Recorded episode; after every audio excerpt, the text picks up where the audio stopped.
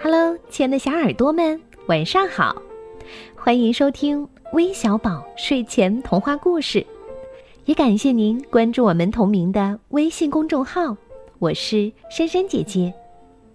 今天要给你们讲的故事题目叫《小胖猪搬家》，快来听听吧。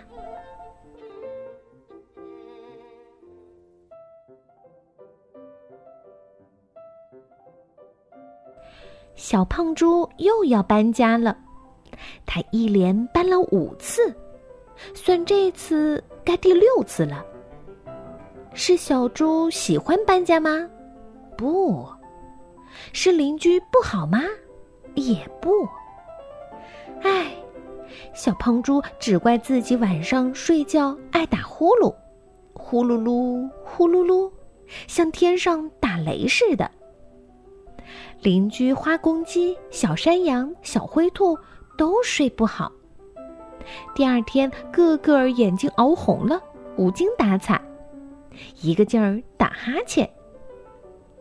小胖猪看着挺难受，像做了错事似的，觉得对不起大家，急着要搬家。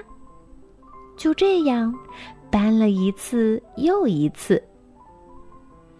今儿个清早。小胖猪背着背包又要去找新邻居了。他想，这回一定要找个独家村自己住，不再影响别人。他这么想着，觉得心里轻松了许多，随口还哼起了小曲：呼噜噜，呼噜噜，小胖猪爱打呼，朋友睡不好，哎呀呀，怎么办？只好自己盖房住。他哼着哼着，不知不觉的来到了山村的树林里。树林里大树小树一排排，葱葱绿绿，真好看。哎，就在这里安家吧。他放下包，想捡一些枝条盖房子。咦，离地不远，发现有一堆摞得整整齐齐的木头，每根有碗口粗。用来盖房子再合适不过了。这是谁的呢？他走上前，左看右瞧，四周空荡荡，没有别人。小胖猪大声叫：“谁的木头？”除了森林里的回声，一片寂静。小胖一拍脑门乐了。嗯，准是土地公公心肠好，送木头给我盖房子。他挽起袖子，吭哧吭哧的搬动木头，从包里拿出榔头、钉子，乒乒乓乓的动手盖起了房子。当新房子快要盖好的时候，通通通，不知从哪里冒出一头大象。他晃着长鼻子，嗡声嗡气的责问小胖猪：“嘿，你怎么随便拿我的木头？”“嗯，什么？你的木头？”小胖猪一听傻了眼。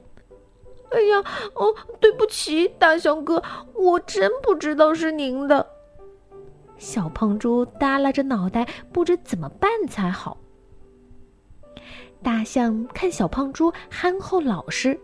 气消了一半儿，和蔼地说：“哎呀，小胖猪，这样吧，我砍木头，你盖房子，你我都出了力，新房子我俩住。”“嗯嗯，好呀。”小胖猪满心欢喜，但又立刻改变了主意。“哦，不不不，怎么不愿意和我一起住？”“啊，不不不是，我愿意，只是……”我晚上睡觉爱打呼噜，会吵得你睡不好觉。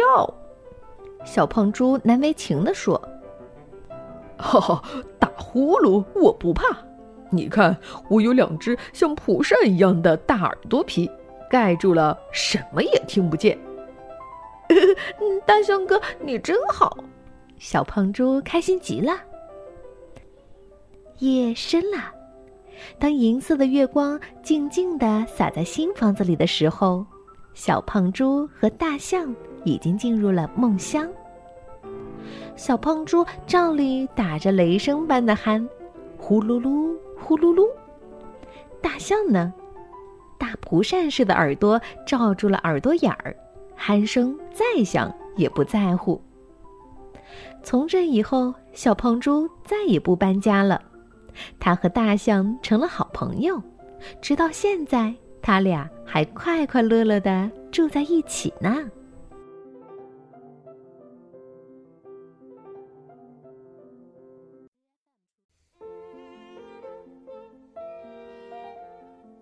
好了，今天的故事就讲完了。